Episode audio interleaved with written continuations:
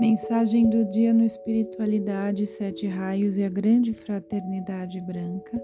A mensagem de hoje foi extraída do livro Ocultismo da Ponte para a Liberdade, o Absoluto, o Deus Pai e Mãe. Quanto ao ser transcendental, reconhecemos humildemente como fazem os estudiosos da Altíssima Ariana Yoga, Yoga da Sabedoria, que a verdadeira ideia do absoluto Deus está além da concepção humana.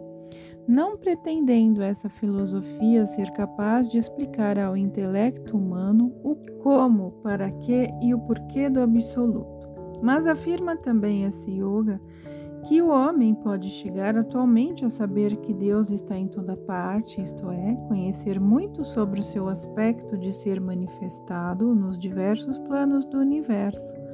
Já no século passado, os mestres Kutumi e Elmória muito liberaram de sua incalculável sabedoria através de sensitivos e discípulos sobre a ideia do absoluto como ser manifestado.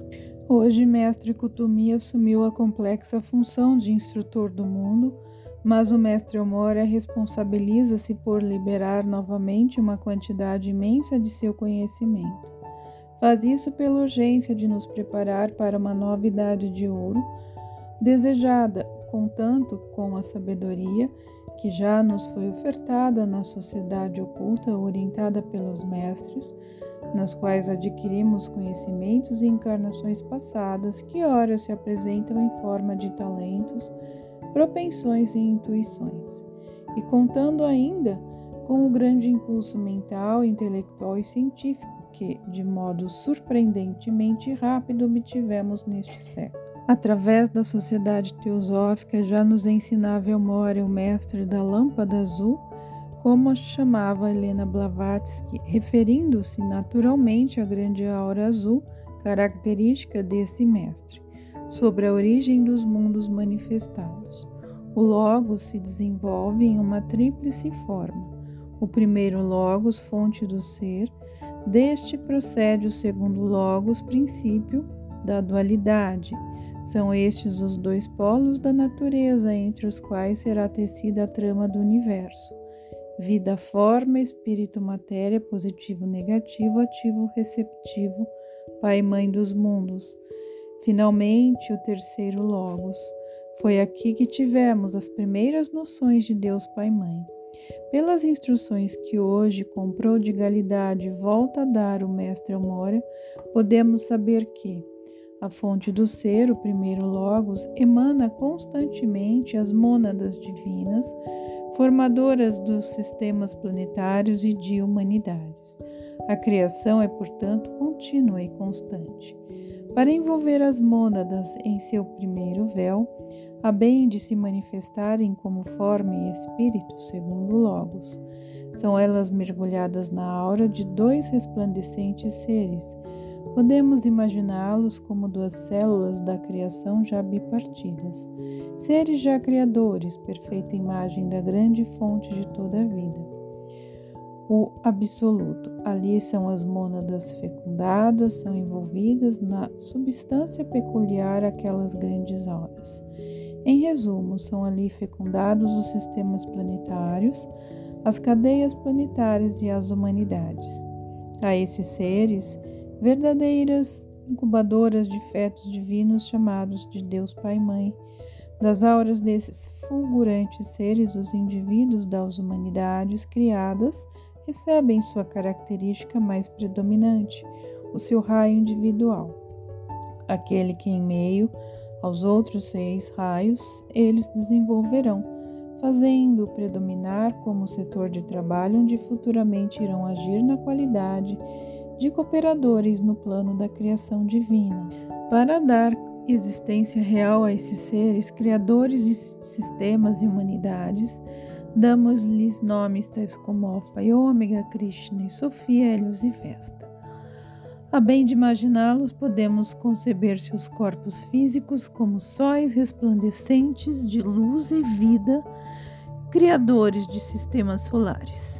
Uma vez que tem o discípulo deste momento uma ideia, por mais superficial que seja, do seu Deus Pai-Mãe, poderá já com devoção, dar início, dar o primeiro passo para a comunhão futura com essa grande fonte de luz, recitando em conjunto as palavras do livro do cerimonial. Cada um de nós vos saúda agora, bem-amada presença eu sou, Deus Pai Mãe em nós, com profunda gratidão e adoração. De vosso coração cósmico surgimos para a existência e retornaremos a Ele, quando nossa tarefa for realizada. Queremos pedir aos iniciantes interessados em participar dos rituais que coopere com os grupos, fazendo possível para chegar aos rituais a hora previamente combinada, posto que para a realização de um cerimonial é necessário um trabalho de tranquilização e harmonização preliminar, que irá predispor o discípulo a uma melhor assimilação do ritual e as irradiações ali liberadas pelos seres de luz e que o preparará a melhor servir ao propósito para levar ali. O participante não deve preocupar-se pelas reservas de conhecimento esotéricos que ainda não possua. Para a participação imediata de rituais da ponte, não é, porém, exigido que o iniciante já possua tais conhecimentos apenas tenha o desejo de adquiri-los e que leve para o grupo um propósito sincero de ajudar sua própria evolução e ajudar a criação de focos de luz. Qualquer lugar que recebe constantemente as ondas vibratórias de pensamentos e sentimentos dos mestres, anjos e devas, torna-se com o tempo um foco de luz com as características de suas auras. Além dos conhecimentos que o iniciante possa e, ou não possuir, qualquer outra capacidade sua, seja devocional, curativa, telepática, intuitiva ou outra ainda latente e oculta, é observada e aproveitada pelos mestres da Fraternidade Branca. Por essa razão, todos os participantes são igualmente valiosos para o grupo e no conjunto de discípulos tenham nenhum tem qualquer relevância especial. Todos recebem prodigamente o amor e orientação desses mestres. Cada um deverá estar certo de que ali está concorrendo de alguma maneira, que na maioria das vezes lhe é desconhecida, com um pouco de suas energias para estruturar a nova idade de ouro, que implantará a paz, substituindo todas as lamentáveis condições humanas. O desejo imenso de servir à humanidade é, pois, o único requisito realmente imprescindível a uma perfeita iniciação orientada pelos mestres, a um entrosamento harmonioso com os grupos deste movimento. Queremos lembrar também que cada um dos participantes é instruído a ser ele próprio um formador de foco de luz, um oficiante Realmente não é fácil encontrar seu discípulo sem os obstáculos familiares, profissionais ou de qualquer outra ordem, que o possibilitam a formar um grupo, tendo como local para reunião ritualista seu próprio lar. Tais obstáculos, em que pese a vontade do discípulo de formar um grupo, são as suas limitações kármicas, a que ele tranquilo e humildemente deve ajustar-se. Caso, porém, essa oportunidade lhe apareça, o estudante deve conscientizar-se de que sua responsabilidade individual foi muitíssimo aumentada. Muitas vezes, a não permanência de um grupo é devida justamente a essa falta de conscientização do oficiante, podendo naturalmente a dissolução grupal ter muitas razões. O mestre da fraternidade branca passa a ser, neste caso, um observador atento para o discípulo neste ponto da iniciação. O oficiante geralmente faz parte de uma solução natural, muitas vezes por ele não observada, e no caso de mostrar um despreparo para tal função, o mestre que trabalha particularmente com um grupo vai retirando dele sua energia para não estimular algo que possa perturbar o objetivo da fraternidade branca. Contudo, tal suspensão de energia para um determinado discípulo pode ser um ato provisório. até que este recupere as qualidades necessárias. O movimento Ponte para a Liberdade aconselha ao discípulo desejoso de formar um foco de luz em seu próprio lar que não se apresse em obter um número grande de colaboradores, que ele inicie seu trabalho, se for preciso, até sozinho, ou com poucos companheiros, pelo tempo que isso possa durar, deixando que espontaneamente o grupo cresça.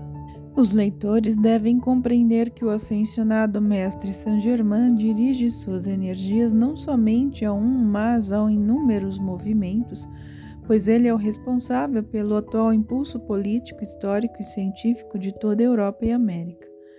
Saint-Germain aproveita-se de qualquer grupo que deseje com ele cooperar, independentemente a que nome ou de organização ou movimentos pertença. Naturalmente, naqueles em que o mestre encontrar membros melhores capacitados, a finalidade do seu trabalho, a ele ele dependerá maior quinhão de sua energia. Cada movimento, embora sincero e por isso mesmo alimentado pela energia do mestre, vai contudo adquirindo as características também individuais de seus postulantes. O mestre envolvido com sua grande obra não se atém a essas diferenças e minúcias inerentes a cada grupo. Ele responde através das leis naturais e cósmicas do Pai ao total das energias qualificadas pelo grupo que esteja mais afim e em sintonia com as suas. Em suma, os movimentos, embora de propósitos semelhantes, possuem características diversas, sendo, porém, as mesmas não provenientes de uma orientação dúbia do mestre, mas sim devido às características das personalidades e índoles do conjunto grupal de um ou de outro movimento.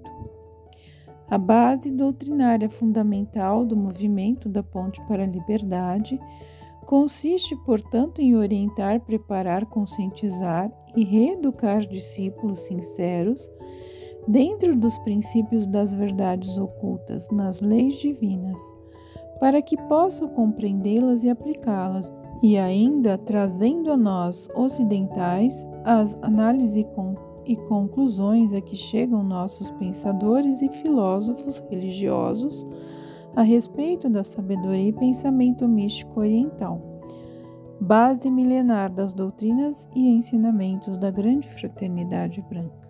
Ao ensejo deste término, queremos afirmar a todos que se encontram despertos e receptivos para a grandiosa causa da liberdade, que o interesse demonstrado pela matéria e prática ocultista é já preciosamente o seu primeiro passo para uma iniciação.